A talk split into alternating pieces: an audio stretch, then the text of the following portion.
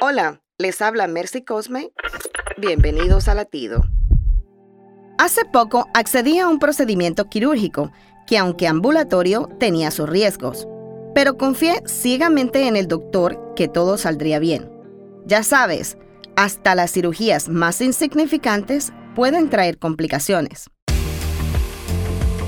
En la vida, cuando estamos pasando por momentos de gran incertidumbre y necesitamos tomar una decisión, lo mejor es encomendarnos a Dios y confiar en Él en que todo saldrá bien. Éxodos 14:14 dice, El Señor mismo peleará por ustedes, solo quédense tranquilos. No necesitas tomar decisiones a ciegas. Quédate tranquilo, encomiéndate a nuestro Padre Celestial y todo te saldrá como esperas.